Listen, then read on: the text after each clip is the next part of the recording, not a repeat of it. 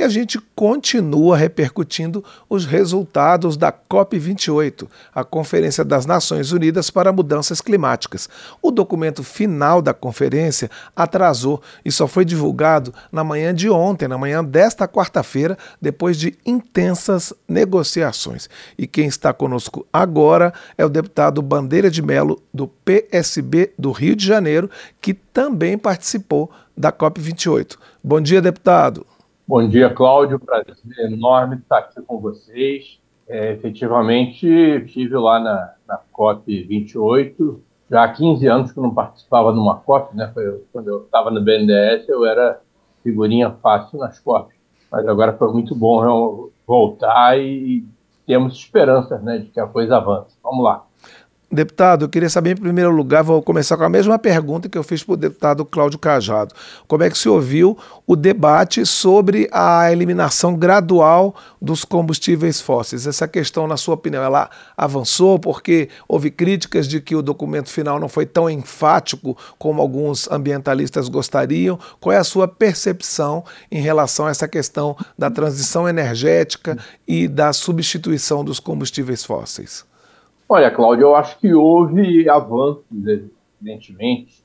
Né? A própria declaração da ministra Marina Silva evidencia isso. Mas é claro que não foi aquilo que todos nós gostaríamos. É claro que a gente gostaria que tivesse havido uma, uma defesa muito mais enfática, né? um compromisso enfático com relação à substituição e até eliminação dos, dos combustíveis fósseis. Mas é, eu acho até que isso seria sonhar, dado que quem estava presidindo a COP era exatamente um país que é produtor de petróleo. Mas ainda assim, só o fato de o texto final ter incorporado a, a expressão transição energética, eu acho que isso daí já é motivo para a gente não considerar o jogo perdido. E é claro que daqui para frente o nosso dever de casa aumenta muito.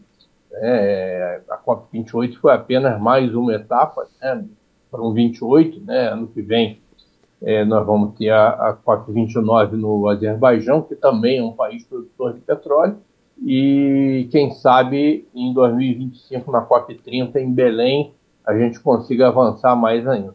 Deputado, o, o Brasil, é, é, o senhor acabou de falar na COP30, né? Quer dizer, é um dos pontos que fazem do Brasil um dos protagonistas nesse, nesse cenário, né? Mas, assim, contraditoriamente, houve críticas ao fato, um, de o, o Brasil ter entrado como observador na OPEP, né, na Organização dos, dos Produtores e Exportadores de Petróleo, e, de, coincidentemente, ter, está sendo feito um leilão de postos de petróleo justamente nessa semana de final da, da, da conferência. O senhor acha que é, é, essas duas, esses dois é, é pontos eles acabam sinalizando, é, confundindo né, esse protagonismo do Brasil na área ambiental, nas questões ambientais? Olha, Cláudio, acho que ninguém tem ilusões de que seria possível acabar de uma hora para outra com o consumo de combustíveis fósseis. Tá? Então, isso daí é, seria um, um, sonho e uma utopia. Né?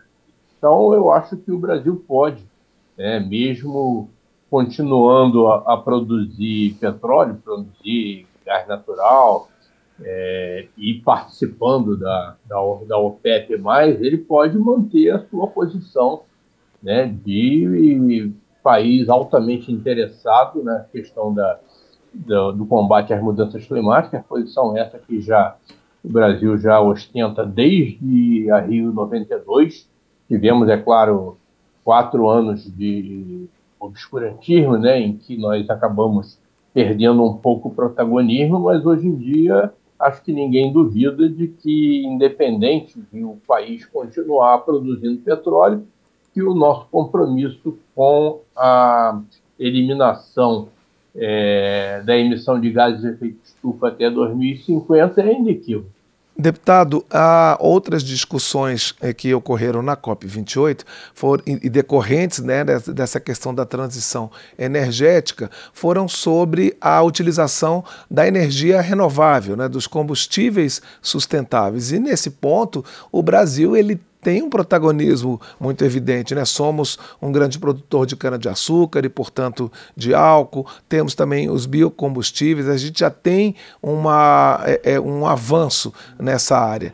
Como é que você acha que isso pode avançar ainda mais nos próximos anos? Olha, isso vai depender, Cláudio, de financiamento. Claro que o Brasil tem a sua rota já traçada, né? além de de todos esses aspectos que você citou aí, né, a gente tem que citar que o Brasil tem uma, uma matriz elétrica baseada na hidroeletricidade, e isso daí já nos garante uma, uma matriz é, muito mais limpa do que o, o, os outros países. Mas a questão da, do combate às mudanças climáticas está é, tá longe de ser uma questão local, está longe de ser uma questão nacional. É uma talvez a principal agenda da humanidade. Isso é um risco que paira sobre a.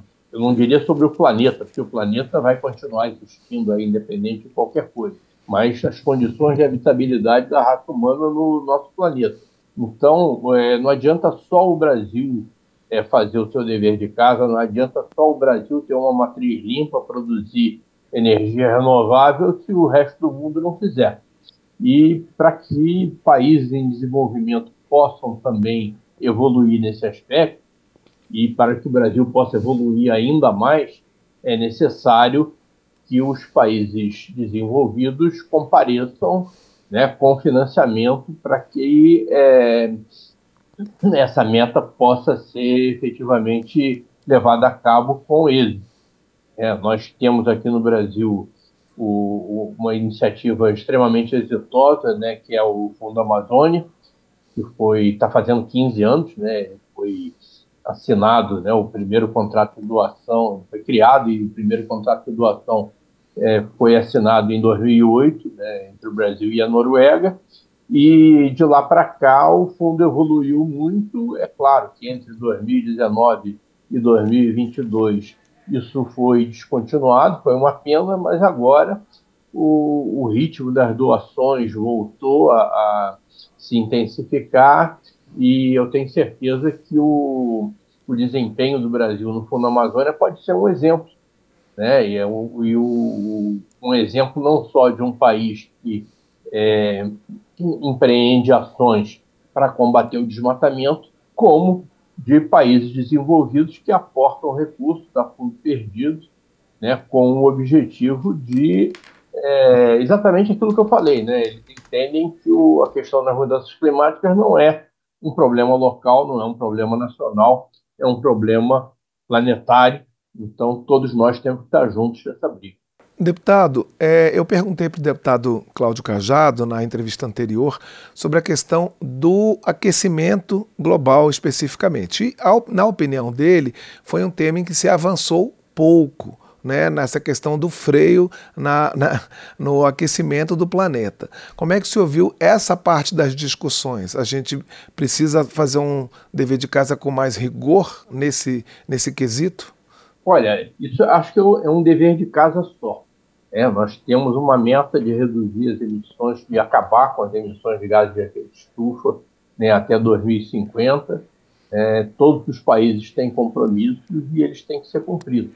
O deputado, eu não assisti a, a fala dele, mas eu tenho certeza que ele é um parlamentar preocupado com essas questões e nós temos que trabalhar não só a mitigação né, desses, desses efeitos das mudanças climáticas, como também a adaptação né, dos, das regiões que sofrem mais com isso. E esse ano que nós vivemos agora foi um ano em que o, esses eventos né, climáticos foram é, se recrudesceram de uma maneira que a gente não estava nem imaginando. Então a gente tem que trabalhar dos dois lados. Né? Eu não vi a fala do deputado, mas eu tenho certeza que pela trajetória dele, pela preocupação que ele sempre demonstrou com o assunto, que tudo que ele falou eu posso assinar embaixo. Nós estamos conversando com o deputado Bandeira de Melo, do PSB do Rio de Janeiro, sobre os resultados da COP28, a Conferência das Nações Unidas para Mudanças Climáticas. Deputado, o senhor falou no Fundo Amazônia e eu queria estender é, é, esse tema para a questão do financiamento. Não é assim? É, também houve, eu li algum, algum material na imprensa de que nem todo mundo ficou contente com o que foi colocado em termos de financiamento. Também é, é, críticas de que não, fique, não, não teria ficado explícito como que os países, aquele compromisso dos países é, mais desenvolvidos de financiar né, o, o, os países menos desenvolvidos na, na, é, no combate aos efeitos das mudanças climáticas. É, sobre a questão de recursos financeiros, que, que senhor, qual, é sua, qual foi a sua percepção depois das discussões na COP28? Eu acho que os avanços nessa área foram bastante tímidos. Né? Eu citei o Fundo Amazônia como um exemplo de aporte de recursos financeiros né, de países desenvolvidos num país que tem uma missão de reduzir cada vez mais o desmatamento. Eu acho que é um, um, um exemplo positivo, mas está longe muito longe de ser o que o planeta precisa.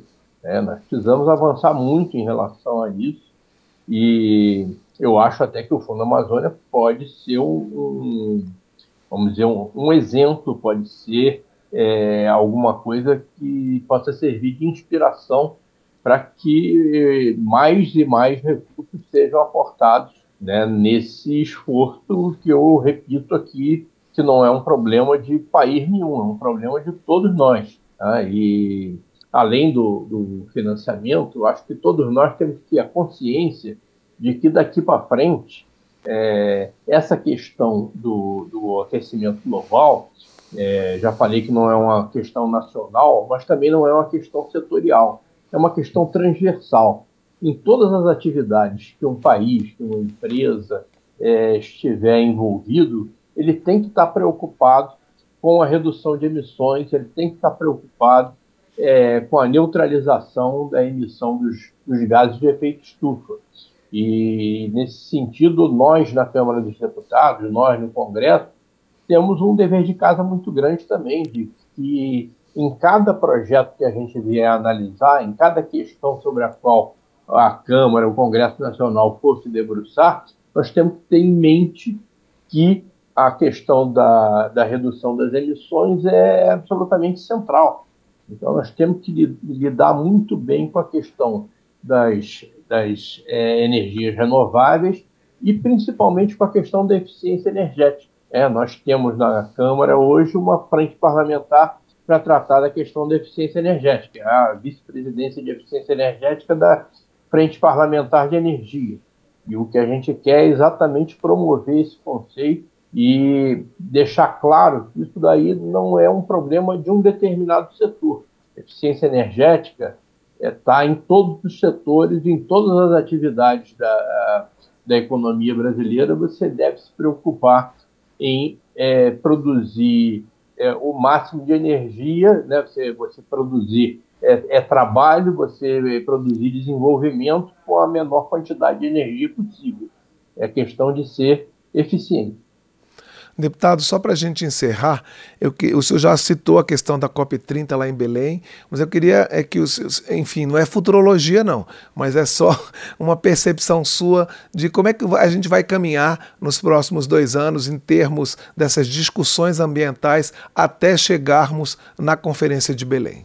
Olha, uh, é, nós todos temos que ser otimistas. Né? Então eu, eu tenho assim a, aquela percepção de que quem ainda não está acordado para a extrema gravidade dessa questão que nós estamos vivendo, é, vai acordar. Nós vamos ter a, a COP29 né, em Baku no ano que vem, apesar de ser também o Azerbaijão um país produtor de petróleo, eu é, tenho esperança de que a gente vai evoluir para chegar na, na COP30 com a, a solução encaminhada, uma solução vamos dizer, muito mais robusta do que essa que nós é, temos é, é, tratado até então. Eu tenho esperança também de que a COP30 possa, possa ser uma, uma, uma reunião assim emblemática, né, no sentido de que ela vai ser realizada num país é, em desenvolvimento, vai ser realizado na Amazônia, né, com todo o simbolismo que isso carrega. É claro que muita gente coloca as dificuldades que nós vamos ter na estrutura de fazer uma COP em Belém, principalmente levando em consideração aqui a grandiosidade do que foi a COP 28 em Dubai, mas eu não tenho a menor dúvida de que nós vamos encarar esse desafio e vamos fazer uma belíssima COP em Belém, não só sob o ponto de vista é, de, de estrutura, né, de propagar aquilo que a Amazônia tem, é, propagar aquilo que o Brasil tem, mas também em termos da evolução das negociações. Nós conversamos aqui no painel eletrônico com o deputado Bandeira de Melo, do PSB do Rio de Janeiro, que integrou a comitiva de parlamentares que foram para a COP28, a Conferência das Nações Unidas sobre Mudanças Climáticas. Deputado, eu queria agradecer mais uma vez a sua participação aqui no painel eletrônico pela rádio e pela TV Câmara. Muito obrigado, Cláudio. Foi um prazer. Estarei sempre à disposição aqui da rádio e da TV Câmara. Muito obrigado e bom dia de trabalho para o senhor. Obrigado.